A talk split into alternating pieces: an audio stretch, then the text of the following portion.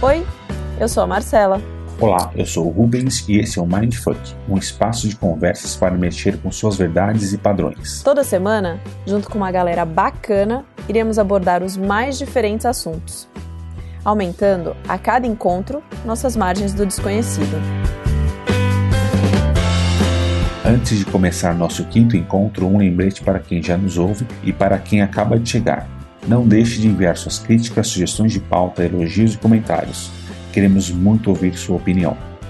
Para entrar em contato conosco, você pode mandar um e-mail para mindfuckpod.gmail.com com V no lugar do U. Ou ainda, conectar através das redes sociais, Facebook, Instagram, Tumblr e Twitter. Também mindfuckpod com V no lugar do U. Ah, não esqueça de assinar o nosso feed no SoundCloud para receber as notificações sobre os nossos novos episódios. E você também pode levar o Mindfuck junto com você no seu celular, através de aplicativos. Para o sistema iOS, recomendamos o Overcast. E para o sistema Android, recomendamos o Pocket Casts. A gente vai deixar os links para os aplicativos na postagem desse episódio. E vamos para a conversa dessa semana? Vamos conversar?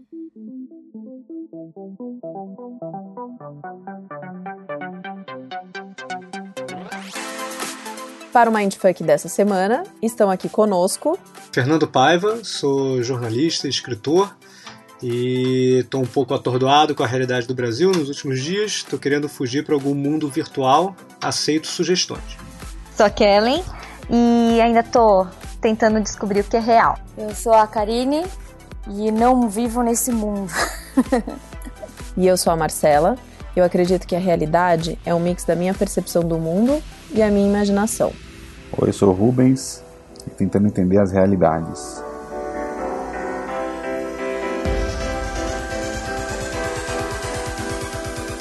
A gente está aqui hoje e eu queria provocar vocês da seguinte maneira. A gente sabe que o nosso cérebro é um computador poderoso que processa uma série de informações e estímulos, traduzindo-os em sensações e experiências. E aí, é, será que a gente vai conseguir distinguir o que, que é a realidade real do que a realidade virtual? Será que o nosso cérebro, daqui a um tempo, quando essa realidade virtual avançar, será que ele vai conseguir distinguir o que hoje para a gente é muito claro do que é real e, e virtual? E será que as nossas emoções e as nossas sensações elas vão ter alguma diferença ou elas vão ser a mesma coisa? Vou contar um pouquinho aqui de uma experiência que eu tive. Eu sou jornalista de tecnologia e todo ano, em fevereiro, eu viajo para Barcelona, onde acontece uma feira uh, internacional sobre tecnologia móvel. E o tema desse ano da feira foi realidade virtual. Quer dizer, não foi um tema, assim, não foi uma coisa combinada, mas uh, era nítido que esse, essa era uma das tendências desse ano, porque a realidade virtual aparecia em vários dos estandes de, de vários fabricantes de, de, celulares, enfim, e de tecnologia móvel em geral. E uma coisa que eu achei muito interessante, você podia fazer demonstrações de realidade virtual com variados óculos e tal, uh, em vários desses estantes. Eu fiz duas delas e o que mais me impressionou foi como o nosso corpo pode ser facilmente enganado com, com esses óculos de realidade virtual. É, um dos testes que eu fiz foi é, simulando uma montanha russa. Uh, bom, tinha, além do óculos nesse caso, tinha uma cadeira que tremia junto com, com, com o vídeo da montanha russa. Mas eu achei muito impressionante o fato de que, tipo, quando chegava lá em cima, na hora de descer, eu sentia um frio na barriga. Como se eu tivesse. Eu já andei de montanha russa, sempre sinto esse frio na barriga. Senti ali, mesmo sabendo que eu estava no stand com óculos, com capacete, não sei o que. Quer dizer, meu, meu, meu corpo foi enganado pelo que eu estava vendo. É, e a mesma coisa no, outro teste que eu fiz, que era de um pular de bang jump. Eu nunca pulei de bang jump, mas ali nesse teste você se colocava no lugar do, do cara que estava saltando. Era um pulo de, sei lá, era um vídeo de talvez 30 segundos, um minuto, mas para mim parecia uma, uma eternidade. E eu senti também um frio na barriga, eu tinha vontade de gritar, de falar uau! E você tem que se conter, porque na montanha russa também eu me contive, botei a mão pro alto, assim, quando tava descendo, ah! Ridículo, assim. Depois eu, fiquei vendo outras pessoas fazendo o teste da montanha russa. O, o da montanha russa era genial porque era tipo, eram várias pessoas ao mesmo tempo vendo o mesmo vídeo. Assim, umas 30 pessoas sentadas nas cadeirinhas tremendo lá. E você olhando de fora era muito engraçado. Todo mundo levantava o braço, gritava. Cara, é, é muito, muito impressionante. E eu acho que é, cada vez mais, quer dizer, essas foram experiências muito curtas, de 30 segundos, um minuto, e eu acho que a tendência é a gente cada vez mais consumir conteúdo de realidade virtual mais prolongado. Inclusive, uma coisa interessante que eu, eu, eu escrevo sobre, sobre negócios também, né? Sobre, é sempre uma perspectiva de economia. E um dos negócios que se imagina para a realidade virtual no futuro, uma, uma das formas de gerar receita, né, dinheiro, é você, por exemplo, é, vender o ingresso para um show mas um acesso virtual a um show. Tipo, vai ter um show em Barcelona, vai, sei lá, em Londres, só que você mora aqui no Brasil, no Rio e em São Paulo. Você não pode, você não vai viajar para lá, mas você pode comprar um ingresso virtual, que vai ser mais barato do que o real, e você vai assistir o show ao vivo num óculos de realidade virtual. E ter a sensação, de certa maneira, de estar ali naquele show ao vivo. É... Então eu acho que é, é, esse tipo de experiência vai começar a confundir a realidade virtual e a nossa realidade vão cada vez mais se mesclar e se confundir e, e vai ser cada vez mais difícil dizer eu estava lá ou não estava lá. Eu estava e não estava ao mesmo tempo. Não, eu não estava, mas eu estava, enfim, dá pano para manga para, enfim, muita discussão, filosofia, de psicologia também, escapismo, enfim, vai, tem muita coisa pra gente conversar. Mas era isso, queria dar só compartilhar com vocês essa minha experiência é, com esses óculos lá em, em Barcelona. É, mas é exatamente essa questão filosófica do que, que vai ser essa experiência, se ela vai ser de fato uma experiência real ou não. Eu de fato estive nesse show, o que o meu, o meu cérebro interpretou desses estímulos, ele entendeu como real ou não, né? A gente vai conseguir diferenciar no final essas experiências? Cara, eu, eu, eu acho que inicialmente a gente vai diferenciar muito bem, mas conforme essas coisas vão se misturando, cara, e as experiências vão ficando mais prolongadas, sei lá, a gente tá falando, enquanto for uma hora de show ainda dá, mas e, se a gente falar de dias, tipo, um cara passar dias numa realidade virtual? Cara, eu acho que vai começar a dar um, uma confusão no cérebro dele aí. Vai, eu não sei, eu, só testando. E ainda não fizeram testes né, disso, assim, de longo. Eu, menos eu desconheço, talvez já tenham feito e eu não sei. De longo prazo eu disso. Acho, né? Eu acho que é feito... a confusão ela acontece nesse momento que a gente está assim, reeducando a entender o que, que é realidade, o que, que é verdade, etc. Né? Acho que lá pra frente a gente vai ter essa clareza e a gente vai conseguir mesclar muito mais e aí acho que a gente vai chegar num momento em que a gente não vai precisar entender o que, que, é, o que, que é uma realidade, o que, que é verdade, né? Porque é, até um. É, enfim, que a gente estava discutindo outro dia, que uma questão mais filosófica mesmo, que talvez a, a única verdade que exista é a realidade, né? É muito louco você pensar assim, não é que uma questão de o que é verdade que é realidade. A realidade é uma verdade, e elas são várias, então todas são verdades, né? Uh, e eu acho que, que assim, o, que acontece de estranhamento no nosso corpo quando a gente sente isso e, e porque a gente fica tão confuso também é porque a gente nunca foi educado dessa maneira, né? Então a gente sempre foi muito espectador de tudo e quando a gente coloca é, a, a, realidade virtual, que a gente chama que se colocar no lugar do outro, se colocar como espectador dentro de um filme, isso é muito novo pra gente, que a gente sempre assistiu filmes, a gente sempre foi criado e educado com uma, uma postura mais contemplativa, né? Você assiste, você vê, você nunca tá lá. Então, eu acho que essa questão do estranhamento e da confusão vai existir para nossa geração, que a gente foi criado desse momento, desse, desse jeito, que a gente tinha que falar ou é verdade, ou é realidade virtual, ou é TV, ou é ficção, ou é isso, ou é aquilo, né? Acho que as próximas gerações elas já vão entender, ela vai começar, acho que até entender melhor suas múltiplas inteligências né? E elas vão conseguir usar isso como ferramenta, elas vão conseguir isso como uma forma de vida, né? Então, assim, tô jogando meio longe, por exemplo, você pega esses filmes que já existem, interestelares, ou até o Avatar lá, né? Enfim, que você consegue entender que, puxa, isso aqui é uma, é uma função, é uma ferramenta, é legal isso. Então, você acaba não, não distinguindo. É a mesma questão quando a gente começou a discutir o que, que era online e offline. Hoje não existe, né? Você, seu amigo on e off, é a mesma coisa. Então, a gente já passou por isso. E eu acho que essa parte da, da realidade virtual ela vai ser muito, muito isso mesmo, assim, sabe? A gente vai começar a compreender que as realidades são verdades, né? Visto que uh, o que significa realidade de fato? Real é tudo que existe. Então, se você pensa, existe. Então, se você pensou em três tipos de ficções na sua cabeça, essas três ficções existem, elas são reais, foram inspiradas de alguma maneira. Assim como a nossa, a nossa vida aqui, né? Quantas ficções a gente também não cria. Então, acho que a gente vai transcender esse tipo de inteligência, a gente vai ter outros tipos de, uh, de cognições, talvez, outros tipos de sentidos, e eu acho que isso vai ser fantástico. Sim. É, quando a gente fala que o que é real é o que a gente acha que existe e que a gente sente de fato, a gente está falando de, que, de acreditar, né? E acreditar é isso, é estar tá junto do que você confia e que você confia é o que você tem o seu próprio seguro, que você pode. Às vezes você não pode nem tocar. Eu acho muito legal esse lance da realidade virtual, porque você começa a sentir sensações que, na verdade, o meio físico não está te proporcionando, mas seu corpo está sentindo. É um pouco louco, mas é o que a gente sente quando coloca esse óculos, né? Que você colocou em, lá em Barcelona, é o que a gente tem visto nos games. E eu acho que isso aí é uma das realidades e que vai evoluir de um jeito, cara, animal, assim, de que a gente vai poder viver em outros lugares, em outros tempos, em outros mundos, e que isso pode interferir até, sei lá, em modelos de como a gente aprende na escola, sabe? Coisas muito básicas. Porque a gente vai conseguir ter mais ferramentas e artifícios para trabalhar tudo isso. E são realidades, né? Eu acho que a, o virtual é uma delas, né? Do jeito que o estava comentando. Mas que outras a gente vai ter e outras a gente vai viver. E acho que isso que é o barato da coisa. Né? O que me aflige, assim, é. Eu entendo que faz parte dessa transição, né? Desse momento que a gente está vivendo.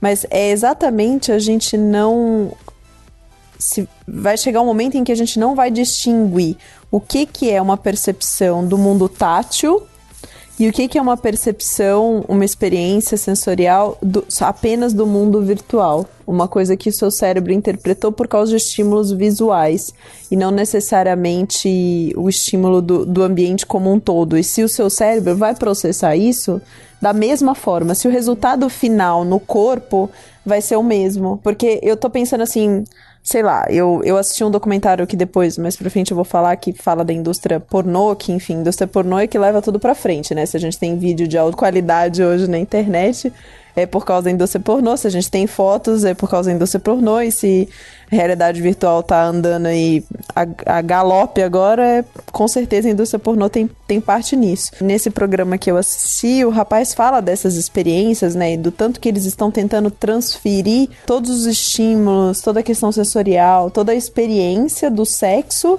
para esse ambiente virtual, eles têm apoio de algumas coisas do mundo físico, mas tem muita coisa que é a sua imaginação e que é o que você está assistindo ali. E aí, o resultado final de, dessa relação, dessa interação, será que a gente vai chegar num momento que o resultado físico no seu corpo vai ser o mesmo, que as pessoas não vão mais entrar em contato umas com as outras e que o relacionamento vai se tornar virtual e a experiência vai ser virtual? Você sabe que isso já existe, né? Assim, por exemplo, não a pornografia, tô falando. mas existe já uma disfunção, não, não vou falar de disfunções, mas assim, os estímulos cerebrais já hoje, pelo fato de da gente ser tão digital, que tem substituído outras manias que a gente tinha coisas muito. Agora falando de sexo, né? Por exemplo, o nível de dopamina que, que é liberado no cérebro hoje pelas pelo vício que algumas pessoas têm pelos likes de Facebook ou likes uh, de matérias e etc. Outros estímulos, outros, a gente chama de botões de dopamina, eles fazem com que as pessoas deixem de fazer outras coisas. Já tinha uma matéria falando que tinham pessoas que começaram a fazer menos sexo em função uh, dessa satisfação que ele tinha online. E não necessariamente era um sexo online, ou seja, o que, que se estuda é assim, vão existir outros tipos de, uh, de manias e de hábitos em função dessas novas químicas que são liberadas no seu cérebro em, em momentos diferentes, né? Uh, que vão fazer você agir de uma maneira diferente. É, é, são novos hábitos, né? Eu acho muito bacana isso. E falando um pouco de, de, tipo, será que a gente vai conseguir distinguir ali e cá? É assim, eu acredito muito que assim, a tecnologia, ela, ela é o framework da sociedade, né? Não tem jeito. Conforme a tecnologia evolui, a sociedade evolui junto. Então, a tecnologia ela está indo de uma maneira onde o ser o, o, homem ele não vai acompanhar igualmente né pela velocidade mas existe junto com a tecnologia uma evolução cognitiva né e agora falando voltando para a realidade virtual assim é, eu acredito muito que assim o, o, cérebro humano ele ele vai conseguir criar ambientes criar é, vai conseguir imaginar coisas incríveis na mesma velocidade, na mesma evolução em que o cérebro dele for indo. Hoje a gente tem uma limitação. Acho que é, é, é importante a gente entender isso. A gente tem uma limitação, até porque a gente foi educado de uma maneira, a gente veio de uma genética diferente, etc.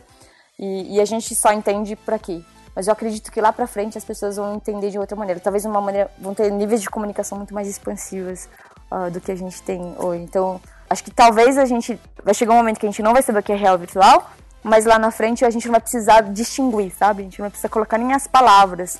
Né? A gente falou, olha, no passado a gente tentava distinguir, mas hoje ele é tão real, ele é tão ele acontece ao mesmo tempo, ele é tão fluido, né? Vai estar tá tão emaranhado é tão no emaranhado. nosso dia a dia, na maneira como a gente faz as coisas, que a gente não vai perceber que existe uma diferença entre uma coisa e outra. Visto hoje, né? Então, assim, o que, que você separa, o que, que é a sua comunicação real ou virtual hoje, se você vive colado no, no celular?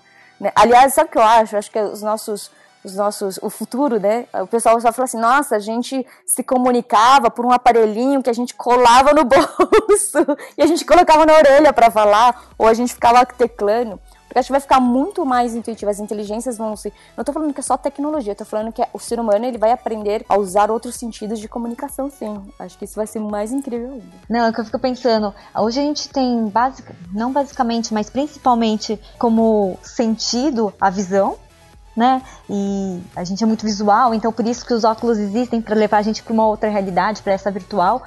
Mas se a gente começa a trabalhar isso, a gente sabe dessa nossa limitação e a gente também está vendo essa projeção do ser humano de começar a se desenvolver em outros aspectos, lá para frente, essa realidade que hoje a gente chama de virtual, ela acaba sendo uma normal, né? E outras realidades a gente vai vendo como novidade né? E é como se as realidades elas fossem para dentro da gente, né? Então cada um é uma realidade. Então se a gente está em bilhões e trilhões e cada vez mais a gente começa a se multiplicar e para os outros mundos, sei lá, as realidades elas são exponenciais em quantidade, né? Já que cada pessoa é uma realidade e se a gente começa a se voltar para dentro, é uma viagem, mas eu acho que pelo menos para mim, começa a fazer sentido. A gente tá falando de realidades, colocar o, o óculos ou fazer algumas coisas. O ser humano não sempre fez isso?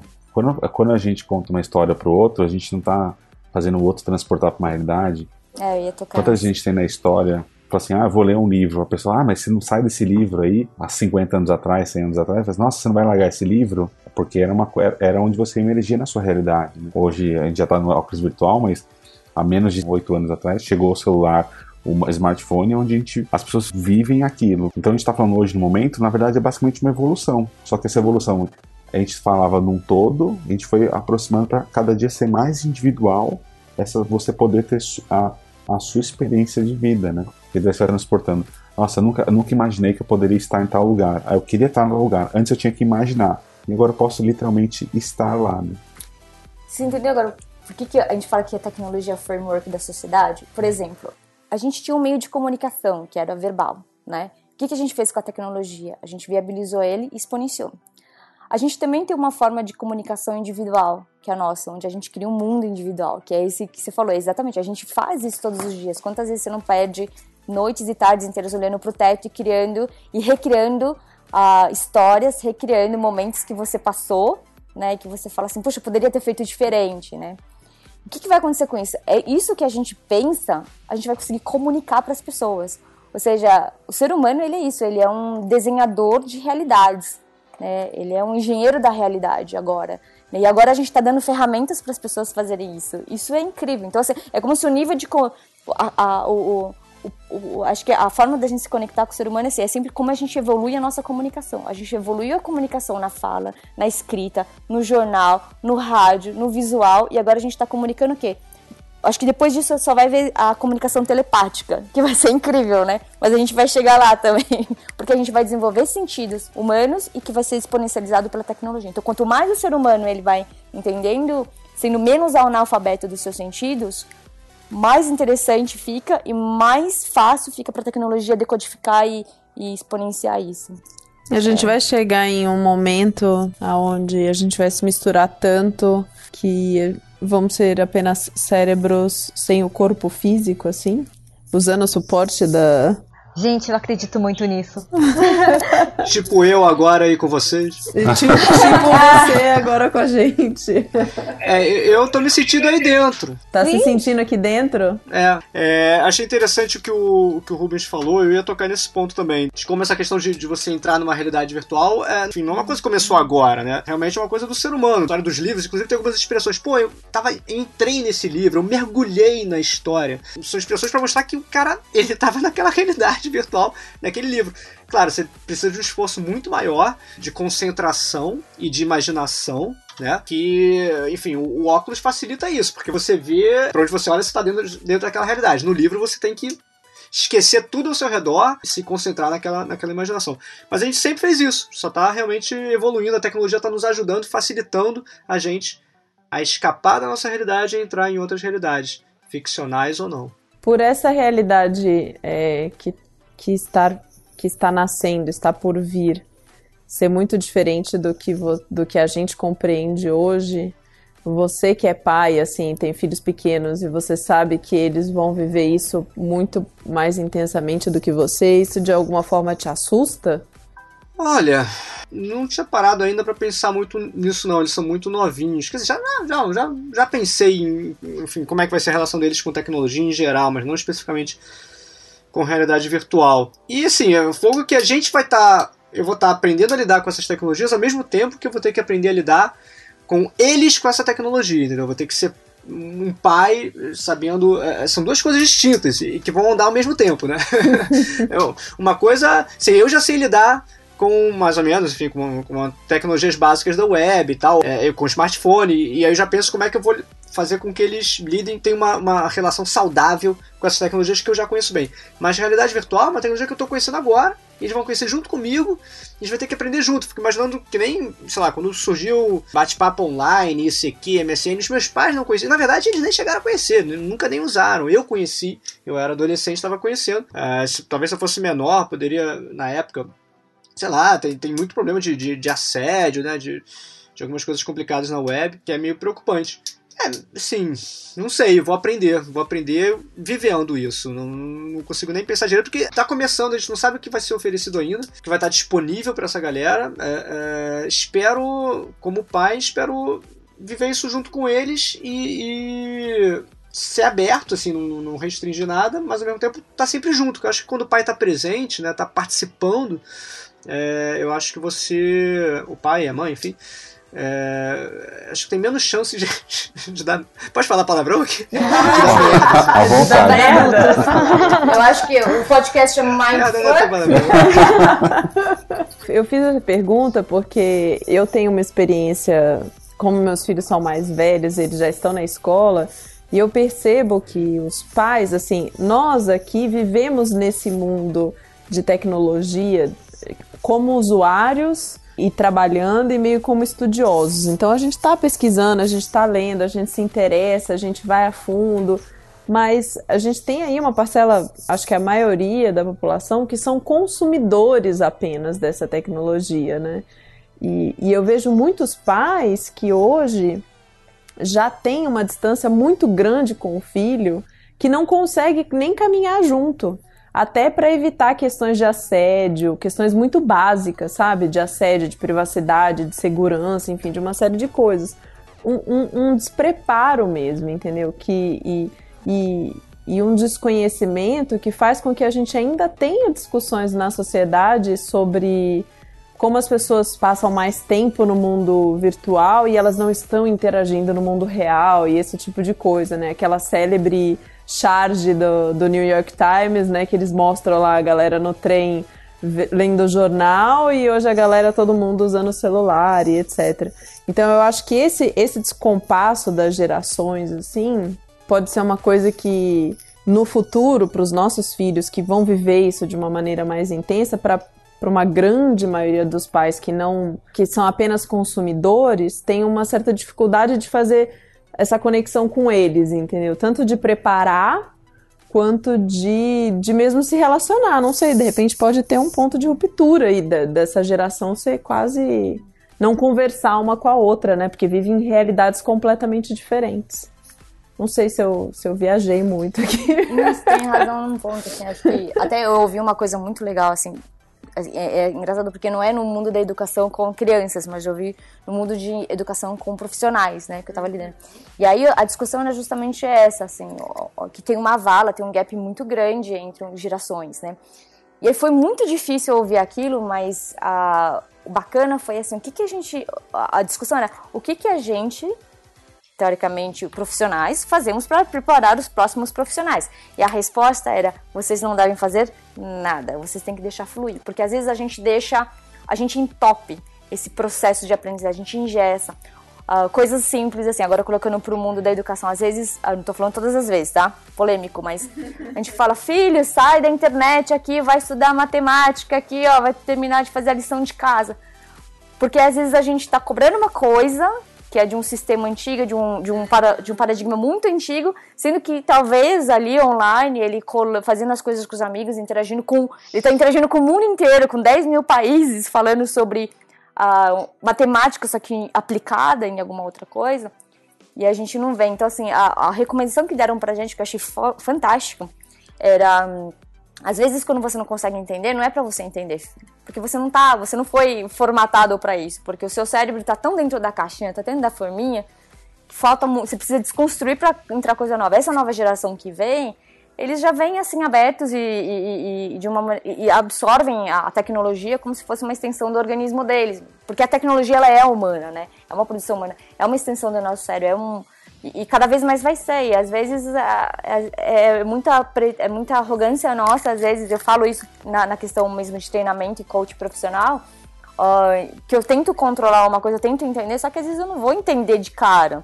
Eu vou levar uma semana para entender, estudar o que, está acontecendo, sendo que o cara já nasceu pronto para aquilo. Ele tá olhando pra minha cara, tipo, tô falando banana, você tá falando abacaxi.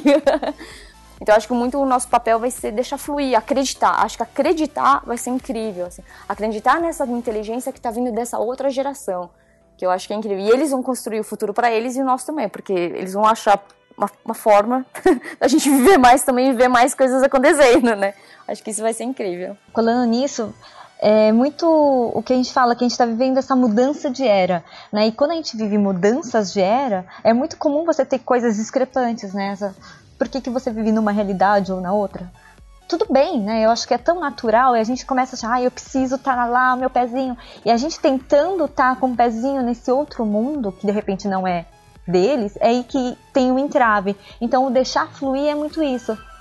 Faz parte, né? A gente está mudando de era e nessa nova era vai ser tão fluido e tão normal, essas coisas que a gente acha, nossa, a realidade diferente da minha, para eles vai ser tão normal, né? E aí a coisa vai, vai mais fácil. E eu acho que a gente tá vivendo esse período muito. É, muito especial, sabe?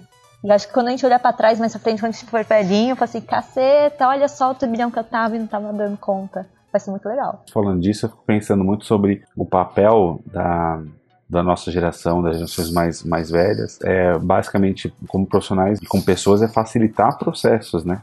Então, se eu estou impondo um processo, ou falando que o processo é certo desse jeito daquele, eu não vou estar nunca deixando uh, o processo em si construir nada crescer. As coisas têm que ter um processo de, é, de aprendizado, de crescimento. Às vezes você fala assim, nossa, mas você teria que fazer desse outro jeito. Por quê? Porque é o jeito, nosso jeito de engessado de falar, não, é desse jeito que é certo.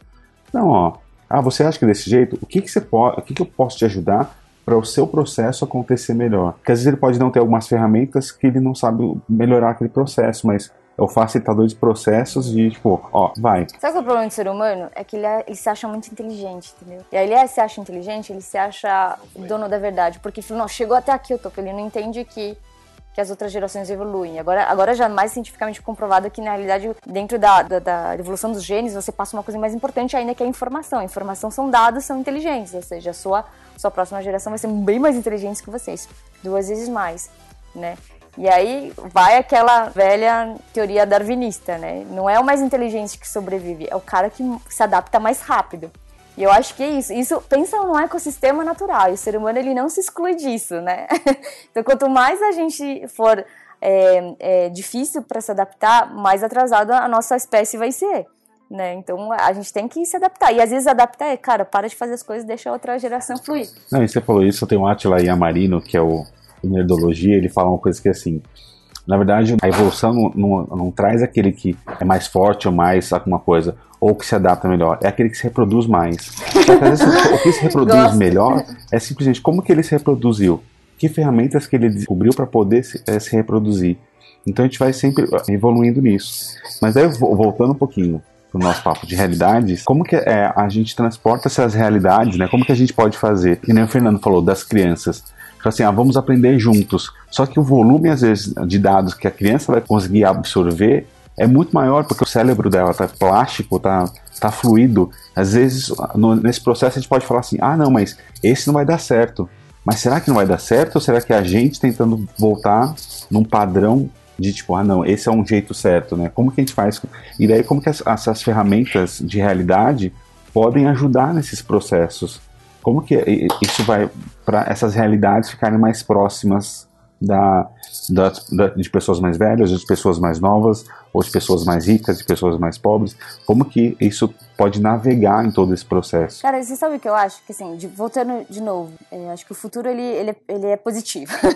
é, tá? eu, eu, eu tenho um comentário sobre é. isso, que eu acho que vocês estão muito aqui vivendo num mundo muito perfeito, né? Onde a tecnologia é boa em todos os aspectos. Mas eu acho que ele é positivo porque eu acredito que, de novo, eu pauto nesse, nesse negócio do framework da sociedade, né? Então, assim, a, a tecnologia evolui mais rápido que o homem.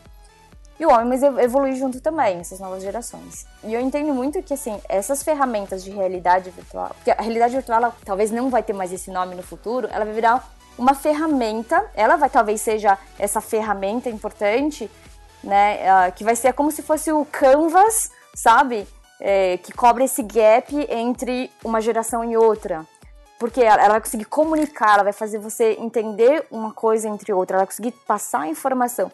Eu acredito muito também que uh, você pode ir em qualquer lugar, estou falando dentro do, do nível não físico, estou falando do nível do conhecimento, dependendo da velocidade do seu cérebro, né, das suas cognições. E a tecnologia vai ajudar com que você tenha esse speed muito mais poderoso. Então eu acho que assim, a gente vai conseguir chegar, dando uma provocação mais maluca ainda agora. a realidade virtual, acho que ela vai. Não, não tô falando realidade, tô falando esse novo pensamento, ele vai conseguir que a gente viaje muito mais. Uma questão até de tempo, sabe? Você vai conseguir. Hoje, é, por exemplo, a minha memória vai ficar real. Eu, eu tô falando, passou um segundo, já virei passado, né?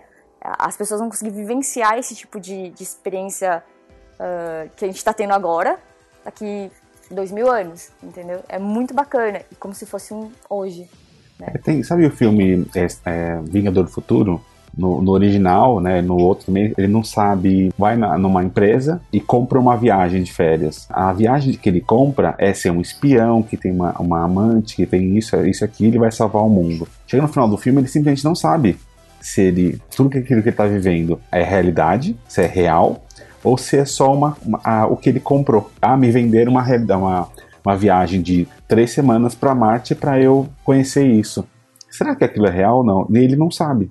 Ele está no momento que chega no final do filme, ele simplesmente não sabe. Em nenhum momento do filme fala se aquilo é ou não real. Cara, isso não é demais? Não, eu acho, de verdade, eu acho que é real. Eu acho que tudo que você vive, que você sente de fato e que aquilo aconteceu e existiu, que a gente estava falando no início, é real. Então, ambas as coisas são reais.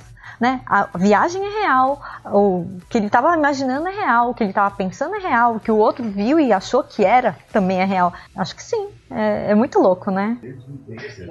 Eu acho que essa, o que existiu é real, né? E você acreditou naquilo é real.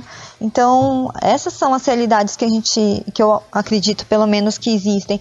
E elas são tão múltiplas e tão diversas e tão subjetivas até, e você sabe que isso tá tão mais perto do que a gente imagina? Por exemplo, eu assisti uma palestra do, palestra do Kevin Kelly, né, em Austin, e ele falava uma coisa muito bacana, né? Ele falava assim que, uh, por exemplo, uma das aplicações da realidade virtual agora, para agora, em pouco tempo, é, não só para você fazer essas experiências malucas e etc. de entretenimento, mas uma questão mais funcional, né, que já acontece, mas também na a, a, relação que você tem com as pessoas. Então, por exemplo, hoje a gente, qual é a nossa relação mais próxima com as pessoas? WhatsApp, né, que você consegue conversar com seu colega do lado, você cria um grupo de amigos e você está falando diretamente com ele. O segundo nível vai ser como se fosse uma sala realmente de bate-papo, só que você uh, com seu avatar na sala, na, nesse grupo falando, por exemplo, né, o Fê tá, tá. Onde você tá? No Rio de Janeiro? No Rio. No Rio de Janeiro, a gente vai estar tá numa mesma sala e a gente vai sentir o que cada um tá pensando, o que cada um tá falando, as suas expressões e etc. Então a gente vai estar tá numa realidade virtual ali. A gente vai sentir o real. Só que isso é um avatar. É uma Karine que vai estar tá lá falando com essa sala aqui. eu posso ter outros avatares também. Ou seja, a gente também vai conseguir ser múltiplo, a gente vai ter múltiplas personalidades. Então, assim, o que que é, agora entrando no, nos layers da realidade, do que é uma verdade, o que que sou eu de verdade? Antes de falar o que que é real e não. Por exemplo, eu nessa sala estou discutindo sobre realidades, só que numa outra sala eu vou usar uma outra faceta da minha personalidade, eu vou falar sobre medicina, a outra eu vou falar sobre design e etc. Então, dentro da minha, da minha composição como pessoa, também vai existir essa, essa questão, né? Eu acho que na realidade é tão é, é, vai ser lindo porque a gente vai ver que a gente é múltiplo mesmo né? Eu acho que é que é incrível. Isso assim gente isso aqui é real assim, é daqui nos próximos anos assim. Esse é o segundo step da comunicação virtual que a gente está tá aqui. A gente está muito perto né? A gente está falando disso em menos de cinco anos a gente tem isso plenamente viável. A Samsung fala para que o seu seu olho ele consiga, porque é, toda a realidade é baseada é, no ser humano pelo olho. Então qualquer coisa que eu consiga enganar o olho e o, a, o labirinto no ouvido, eu consigo enganar um ser humano.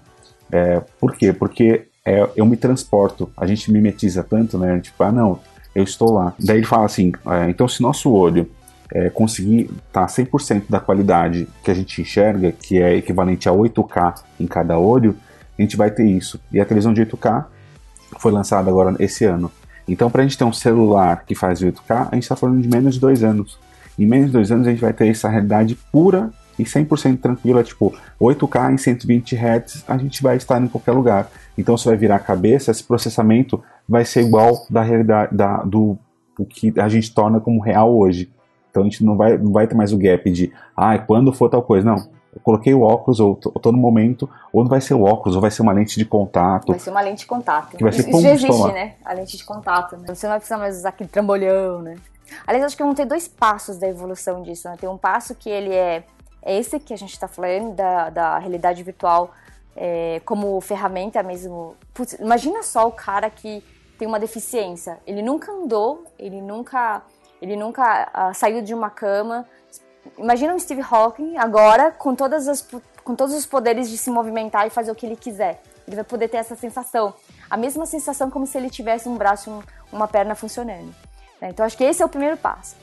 Acho que dali a gente entendendo e a gente eh, decodificando, porque o que acontece? Conforme a gente vai evoluindo, a tecnologia também vai começar a decodificar todos esses nossos sentidos, que talvez a gente não entenda. Né? Então a tecnologia ela consegue ser mais inteligente que a gente e vai para lá. Acho que o terceiro passo vai ser, por exemplo, e os cegos? Cara, o que significa realidade virtual para os cegos? Talvez a gente consiga entender até outros níveis de construção de realidade para pessoas que são que não conseguem ver, porque a gente, a gente limita muito os nossos sentidos em cinco e é muito pouco. O ser humano ele tem muito, muita coisa a mais, né? Eu acho que a gente vai conseguir transcender esse tipo de coisa. E aí a gente entra pra uma onda mais de comunicação telepática. Ai, gente. Mas antes da gente continuar essa, essa onda boa aí, eu queria provocá-los. Quais são os pontos negativos, né? Porque a gente sabe que a tecnologia vem, ela traz ganhos, mas ela também significa uma série de perdas. E se ela for mal utilizada, enfim, ela traz riscos, ela prejudica mais do que ajuda, né? Sempre tem um lado bom e um lado ruim e tudo depende de como a gente vai utilizar. Vocês enxergam riscos nessa tecnologia? Vocês enxergam pontos negativos? Ou, ou é tudo um mar de rosas? Eu acho que, a, a, a, a, princípio, a primeira coisa que me vem à cabeça, um primeiro risco, é um risco que na verdade já existe hoje, já acontece com, com, com videogame, é, é algumas pessoas ficarem viciadas, enfim, ou, ou quererem apenas existir naquela realidade virtual e, e, e, bom, a gente. Isso é ruim pro nosso corpo você continuar comendo, fazendo exercício. Então, uh, uh, tem casos de pessoas que são viciadas em videogame e passam dias colados na frente do videogame. É, é, é, jogando e, e deixam de comer, deixam de ter uma vida social, deixam de, de fazer atividade física. Não, não, não.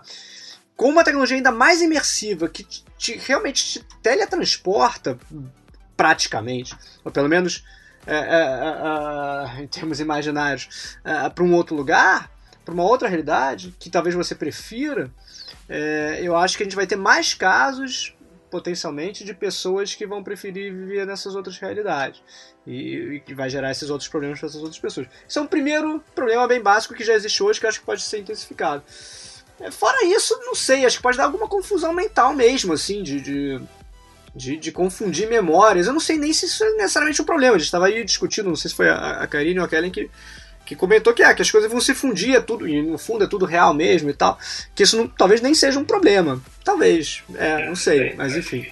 Mas, será, mas isso já, já não existe, só que agora está exponencial pelo número de pessoas? Porque a, se a gente falar do jornal, que a pessoa em 50 se ficava no mundinho do jornal, é o único ponto que agora não, não são mais mil pessoas indo trabalhar. A gente está falando de 5 bilhões de pessoas indo trabalhar que vivem nesse mundinho. Será que é esse, é esse ganho exponencial que a gente está preocupado? Eu acho que faz parte, né? Eu acho que a partir do momento que as coisas acontecem, não que elas tenham um lado negativo, é que assim, a partir do momento que você evolui com uma coisa, outras vão deixar de existir naturalmente. E às vezes a gente acha que o deixar de existir é negativo, que efe os efeitos outros, que não os nossos esperados, se eles acontecem, a gente tende a achar que eles são negativos e não necessariamente são, né? Eu acho que Revolução Industrial, quando as máquinas vieram com tudo, falando, nossa, é o fim do mundo porque acabou o emprego da galera, o pessoal tudo foi desempregado. Foi ruim. Quando a gente olha para trás, não, foi ótimo, teve que existir. Então, acho que a gente está evoluindo para isso. Então, é, coisas estão acontecendo, pessoas estão ficando mais sedentárias de repente nesse momento, mas e, e os ganhos que a gente está tendo com isso? Eu acho que esse é um efeito que a gente não queria, mas que ele vai ser remediado e que as coisas vão, vão se transformando. Então, acho que a gente tem, não, eu não falaria de perdas, mas de caminhos que essas realidades elas vão trazendo para gente outros caminhos que a gente vai começar a percorrer e que esse futuro está proporcionando para gente, sabe? E que não necessariamente a gente tem que achar como negativo, mas é não vão estar tá mais aqui. Claro, se eu tenho se aquilo para mim for, era valioso, eu vou sentir, e para mim vai ser negativo. Mas é um negativo subjetivo e de repente não para uma sociedade como um todo quando a gente olha a longo prazo. De repente no curso a gente tem alguma ruptura, enfim. Mas eu tendo a achar que as, é, as transformações elas vêm para melhorar, né? E o que acontece no caminho são percalços que as coisas vão se encaixando, né? É só olhar para nossa história. É que eu acho que o Marcelo também falou de que o uso em si da tecnologia ela não é necessariamente negativo. O ponto é que as pessoas podem usar de forma negativa a colher. É uma baita tecnologia. É. Eu posso matar uma pessoa com uma, uma colher, faca, não é? mas é? não preciso, né? É, vão existir pessoas que vão usar para um grande mal. Mas aí, mas aí né? a gente não entra num ponto. É... A gente sabe que a gente vive num mundo onde existe aí menos de 100 pessoas que detêm a riqueza, a maior quantidade de riqueza. Né? Então, vivemos num mundo desigual onde o acesso não existe para todo mundo. Eu tenho uma visão um pouco mais pessimista da tecnologia e eu imagino que no futuro essa distância vai aumentar e na verdade as pessoas hoje que são é, não têm acesso vão, vão ter cada vez menos acesso e que na verdade quem vai experimentar a realidade, quem vai experimentar tecnologia, avanços e uma série de coisas e impressão de órgãos 3D e etc., são, é uma parcela muito pequena da população e isso vai ficar restrito neles.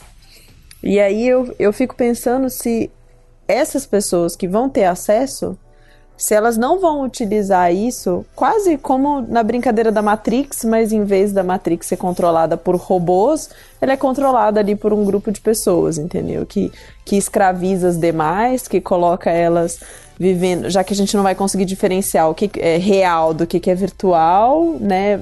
Vai ser praticamente um implante, constrói uma história na sua cabeça de que você vive uma coisa, mas na verdade, sei lá, você é só um corpo que está alimentando ali outras pessoas, né? Uma fazenda de órgãos, sei lá viajando em ideias macabras para o futuro. Eu tenho dois pontos para te falar sobre essa questão da tecnologia. Acho que todo mundo chega e pergunta e, e, tem exatamente esse ponto, né? Puxa, será que a tecnologia ela vai ser negativa porque ela vai isolar uma comunidade e vai isolar outra, tá? É, eu tendo de novo a pensar de um lado positivo por dois motivos, né? Porque acho que assim hoje a gente vê a tecnologia como um carro, né? Quem corre mais rápido e quem ficou e quem foi. Amanhã a tecnologia vai ser muito mais aplicada e muito mais intrínseca na, na sociedade. O que, que isso significa? É, ela, ela vai ser muito mais a favor do ser humano do que qualquer coisa. Porque a gente já começou a fazer isso. Imagina só, como o Rubens falou, a gente sempre, aprend, a gente sempre teve a capacidade de criar realidades né, virtuais. Uh, o que, que a tecnologia está fazendo? Olha só, a gente tem que avançar a tecnologia para a gente entender o quanto o ser humano ele é incrível. Então, assim, eu acho que vai ser muito a tecnologia a favor do ser humano. Até uma vez a gente, a gente foi agora há pouco falar com, uma, uh, com o pessoal do hospital uh, infantil e a gente falava muito que a, a profissão do futuro, quando a tecnologia ela é tão exponencial, a profissão do futuro é o ser humano. Então a tecnologia ela vai estar muito a favor do ser humano. Então por isso que eu tenho, tendo a pensar que o futuro ele é ele é positivo sim. A gente vai conseguir aplicar cada vez mais a tecnologia está a favor do ser humano. Antes era só o carro, a máquina, o eletrodoméstico. Hoje não, hoje você está vendo dentro da área da medicina, dentro uh, da área até de, de, assistência social, tem muita coisa bacana acontecendo. E tecnologia não necessariamente a gente está falando de máquina, a gente está falando de inteligências. Então isso é uma coisa. Tem um outro, uma, uma coisa bem bacana, que é um livro bom, do Peter Diamandis, que é o fundador, né, um dos pensadores da, uh, da Universal Singularity, ele chama Abundance, abundância em português, já tem em português, e ele fala muito sobre isso. O que acontece? As pessoas que não são favorecidas, elas estarão favorecidas em função dessas pessoas que vão ter acesso. E as pessoas que vão ter acesso, elas vão ter uh, exponencialmente o poder para disseminar isso de uma maneira incrível, né? Então acho que uh, acho que essa parte da tecnologia a gente vai conseguir reverter pensando em, em, pontos negativos, eu não penso em negativo, eu penso assim, acho, que a gente vai quebrar um pouco da concepção do que, que é negativo. Por exemplo, tá? Hoje a gente acha negativo porque a gente acha que a gente está perdendo, né? Então, assim, até no livro Abundância ele fala muito, ele fala muito sobre a teoria da escassez e da abundância, né? O futuro, ele é exponencial, ele é abundante, etc. Hoje a gente tende a pensar o que é negativo porque a gente está perdendo alguma coisa, a gente acha que a gente está perdendo, e não necessariamente. O que vai ter muito acontecendo com isso é uma mudança cultural, uma mudança de comportamento. Por exemplo, estou, bem prático, estou no mundo de virtual reality, certo? Eu tenho vários avatares de mim mesmo, tenho sete personalidades, sete pessoas diferentes conversando em cada grupo. O que, que vai acontecer com os relacionamentos? O que, que vai ser um relacionamento real o que, que vai ser um casamento, o que, que vão ser esses votos e o que, que vai ser traição. Ah, esse é um próximo mindfuck que tá aí. Exatamente. Na... então, já tá na. na... Vai, vai, mudar muito essa concepção, né? Então, acho que mudanças culturais, essas vão ser muito mais reais e talvez a gente entenda o que, que é perda, o que, que é ganho, porque a gente vai perder uh, valores culturais. Então, tudo que. Por que, que a gente tem mídia negativa? Porque a gente perde valor. Então, isso vai mudar. Né? Então, tanto nessa, nessa questão, porque assim, quanto mais o mundo ele fica virtual, onde a gente está mexendo? A gente está mexendo na área cognitiva. Né? Então, o que, que, é, o que, que é o prazer? O prazer que a gente fala é quando a gente tem aquele êxtase das sinapses, né? Que vai ser incrível.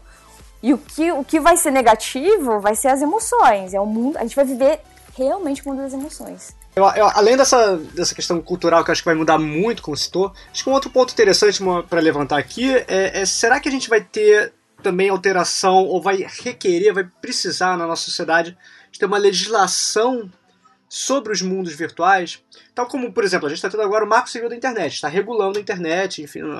Mas, por exemplo, o, o que hoje é crime na nossa realidade pode ser crime na realidade virtual, eu acho que em algum momento a gente vai precisar de um marco civil da realidade virtual. Enfim, vai ter que discutir. Vai poder tudo na realidade virtual?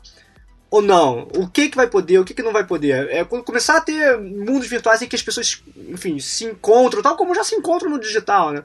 É, só que com muito mais possibilidades sensoriais, né? Não só escrever ou se ver, você vai eventualmente tocar e sentir o toque ou mil outras coisas. Talvez a gente, enfim, e a legislação sempre anda atrasada em relação à tecnologia, sempre, assim, anos atrás. É, então a gente vai ter um período aí de transição que vai dar vai acontecer muita coisa boa, mas também muita coisa ruim na realidade virtual e, e, até a gente ajustar a legislação vai demorar um pouquinho. Mas é uma discussão também interessante, a parte legal e regulamentação Isso disso. que você está falando é super importante, porque assim, essa discussão, assim, fantástico você tocar nesse ponto, porque ela, ela já começou de uma maneira, tá? Por exemplo, acho que onde está o maior foco agora são nessas uh, na evolução de tecnologia para impressoras 3D. Por exemplo, imagina que hoje qualquer pessoa pode imprimir uma arma na sua casa, uhum. né? Então o que acontece assim? Acho que o que vai mudar, que a gente está falando da questão cultural, é não é se a legislação vai acompanhar. A legislação não vai acompanhar, mas o que vai mudar vai ser a forma com que a gente vê leis, né? Que até hoje ela foi a lei, ela foi ela ela, ela, ela, ela foi ela foi criada para a gente criar uma condição, né? Então, assim, ó, porque a gente achava que o ser humano devia viver em uma sociedade condicionada e né? O que a tecnologia faz é que ela faz com que a gente comece a pensar com uma outra ótica, né? E isso, isso é uma discussão fantástica, assim, porque aí é um, para um outro podcast que eu acho fantástico. É, porque eu acho também. que essa coisa de evolução que a gente está falando, da tecnologia, assim, acho que a gente avança, mas a evolução é, ética, ela tem que correr junto, né? Porque senão as coisas degringolam de fato.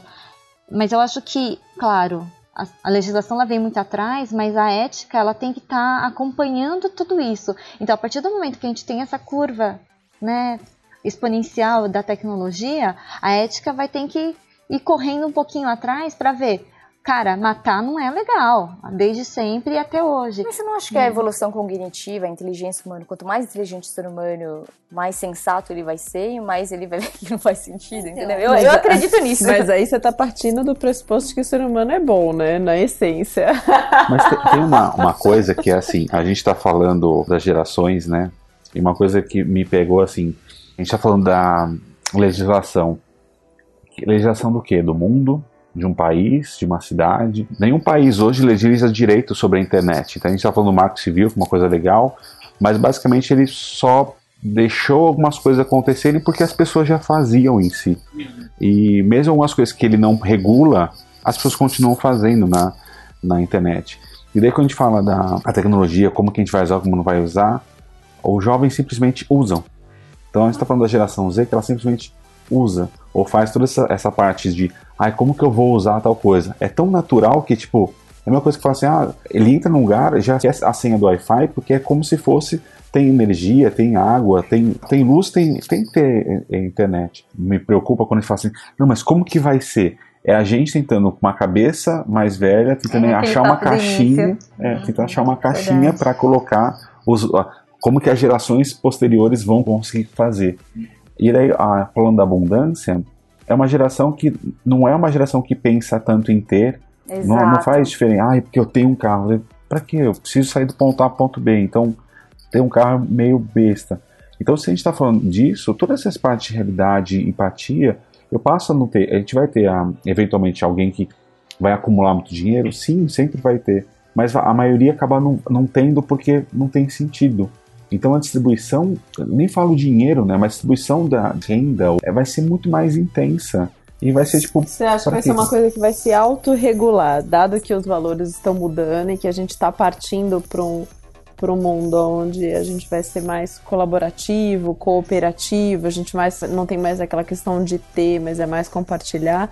Então, em função disso, a gente vai se autorregular, então essa distribuição de renda não vai ser tão diferente, porque na verdade a renda vai ser distribuída naturalmente. É que Exatamente. É que Esse mais, é o que o livro Banda se fala um pouco. Né? É que por mais é, bizarro eu... possa ser, já acontece. É, quando a gente fala de blockchain, a gente está falando justamente disso, né? Dessa nova plataforma. Uh, o blockchain ele vem para trazer essa abundância. Todo mundo tem.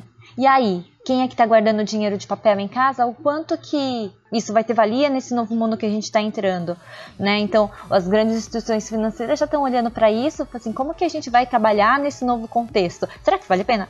Banco, cartório, sei lá. Mas tudo bem também, porque é o que a gente estava falando, quando a gente começa a ver como que a gente vai regular uma coisa nos moldes atuais, não vai rolar. Né? E eu acredito muito que essa abundância tem tudo para melhorar as nossas condições, você querendo ou não, né? Parece meio loucura, mas sabe o que eu sinto às vezes? Agora, agora é piração total. Mas eu sinto que assim, a tecnologia ela vem porque a tecnologia é humana, né? E ela foi um artifício que o ser humano criou para ajudar ele a evoluir. Mas evoluir para onde? Para quê? Como o quê? Como ser humano. Então a tecnologia ela vai cada vez mais impulsionar o ser humano a ser ser humano, ou seja, ser um ser vivo no planeta Terra e aí ele vai ser tão humano e tão real e tão pessoa que ele vai se autorregular naturalmente. Por quê? Porque isso é o que acontece com a natureza inteira. Então, é como se o ser humano ele precisasse de tecnologia para entender a função dele como ser vivo, sabe? É meio louco isso. Que é o que a gente vai acabar levando, porque uh, se o, o, que, o, que, o que faz com que o ser humano não evolua simplesmente é porque ele, é aquilo que a gente falou, ele se acha muito inteligente, é. né? E é ele louco, né? Quando a gente pensa em humano, também foi uma discussão que a gente estava tendo um tempo atrás, humano, o que, que é ser humano? Né? Humano, além de ser carne e osso, é ter bondade, é ser gentil. É maluco isso, mas se a gente vai no dicionário, né? A gente encontra essas outras excepções. É, não, sobre essa questão de, do, ser humano dentro da realidade virtual, que no fundo somos sempre seres humanos e tal. Estava pensando aqui também que é um, um, assunto, uma outra coisa de tecnologia, mas que tem muito a ver com realidade virtual e vai se mesclar com realidade virtual bastante no futuro e que a gente não discutiu ainda, que eu acho legal trazer, é a inteligência artificial. A gente vai começar a ter, isso está evoluindo muito rapidamente, você já começa a conseguir ter uma conversa com, com esses assistentes virtuais, até o Siri do, do, do iPhone, ou o cara do Google, e, e cada vez mais. Então você vai conseguir simular o ser humano dentro de uma realidade virtual. Você pode eventualmente, eu estou imaginando aqui, você pode eventualmente se apaixonar por um ser humano numa realidade virtual que na verdade não é um ser humano, é um robô, uma inteligência artificial. Cara, isso pode dar uma confusão também danada, né? É, você não se apaixona apenas por aquele mundo, mas por uma, um ser daquele mundo que, que é virtual, mas que vai ser tão inteligente que vai passar para você a sensação de que ele é, é que ele é real, que ele tem vida, né? Não, e esse é o ponto. É, em vez de a gente aprofundar nisso, vamos deixar um gostinho para quando a gente for falar sobre isso num próximo episódio. Porque agora a gente vai para um, um próximo passo, que é, são as nossas indicações. é, eu ia, eu ia exatamente colocar que esse é o próximo capítulo da nossa história, porque a gente tem muito para falar de Her, de Watson e, e outras coisas mais de inteligência artificial. Acho que foi muito bom aqui a gente essa troca aqui até esse momento e a gente podia acrescentar um pouco mais compartilhando aí no nosso Mindfuck para semana.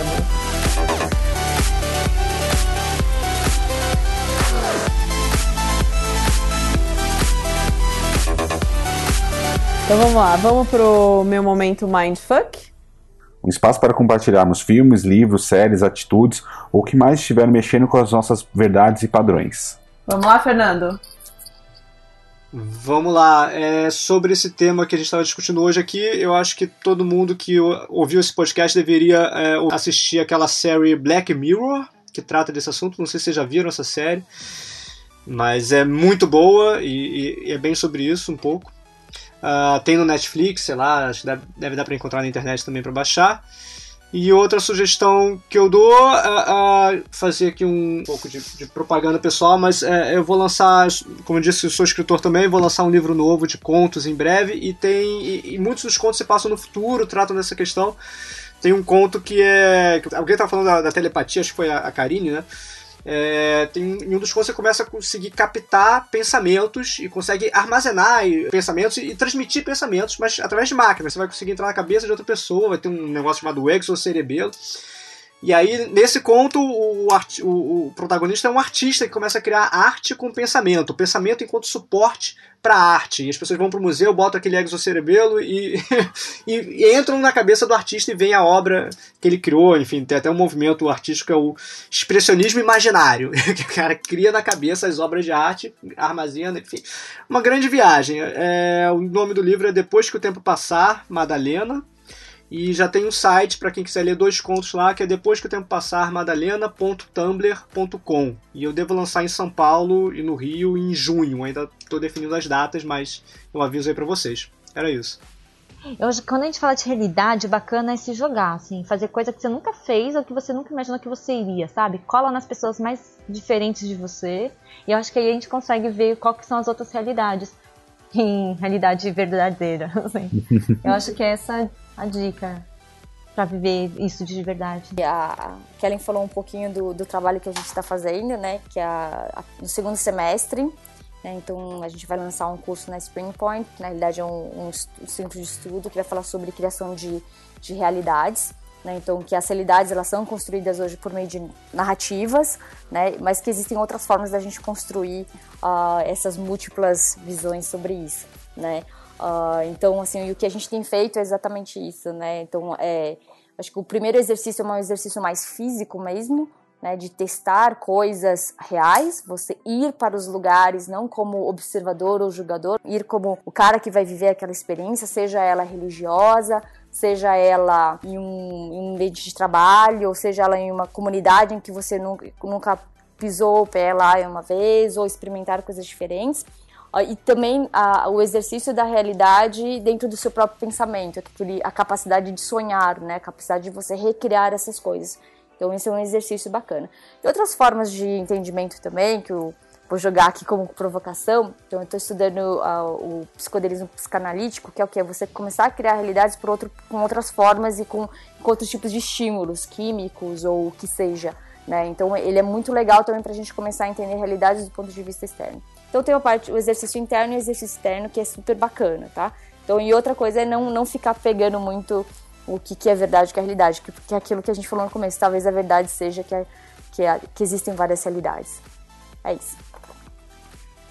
É, o meu mindfuck, na verdade, eu vou reforçar o mindfuck do Fernando com Black Mirror, falando especificamente de um episódio que para mim marcou muito, que chama 15 Million Merits, é, onde eles usam um implante, aonde eles registram tudo o que eles estão vivenciando, e para mim eu já assisti várias vezes o episódio, enfim, recomendo que assistam e reflitam sobre o impacto da gente ter acesso a essas memórias full time, assim, como elas podem ser utilizadas e etc.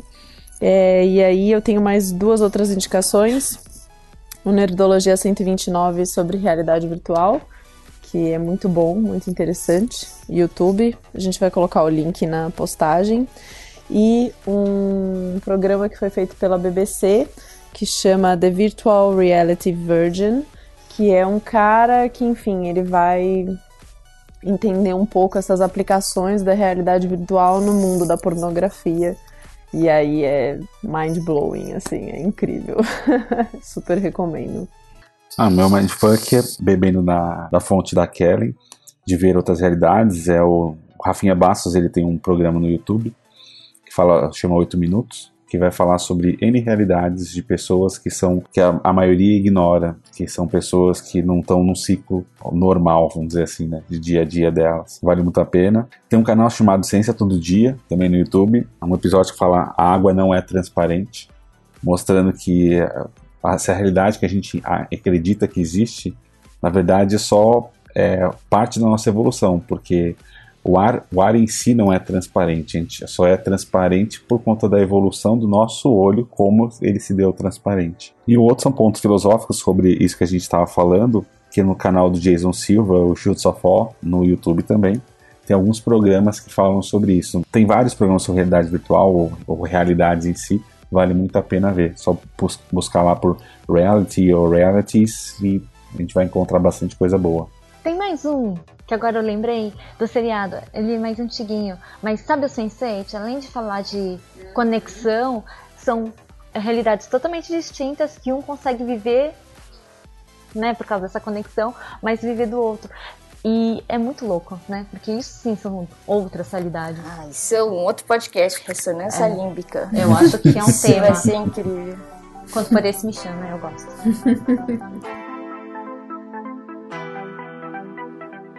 You are not you.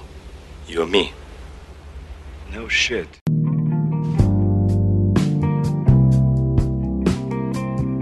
Temos mais um Mindfuck e queremos muito ouvir sua opinião. Por isso, entre em contato conosco. Através das redes sociais, você pode procurar por Mindfuck Pod com V no lugar do U, no Facebook, Instagram, Tumblr e Twitter. Também não se esqueça de assinar o nosso feed no SoundCloud.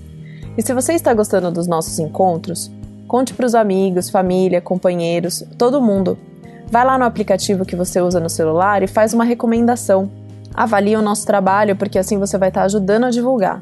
Ah, e a gente também tem um e-mail para você poder comentar os episódios, sugerir pautas, dizer o que você está gostando ou não gostando. mindfuckpod.gmail.com com V no lugar do O. Até a próxima semana.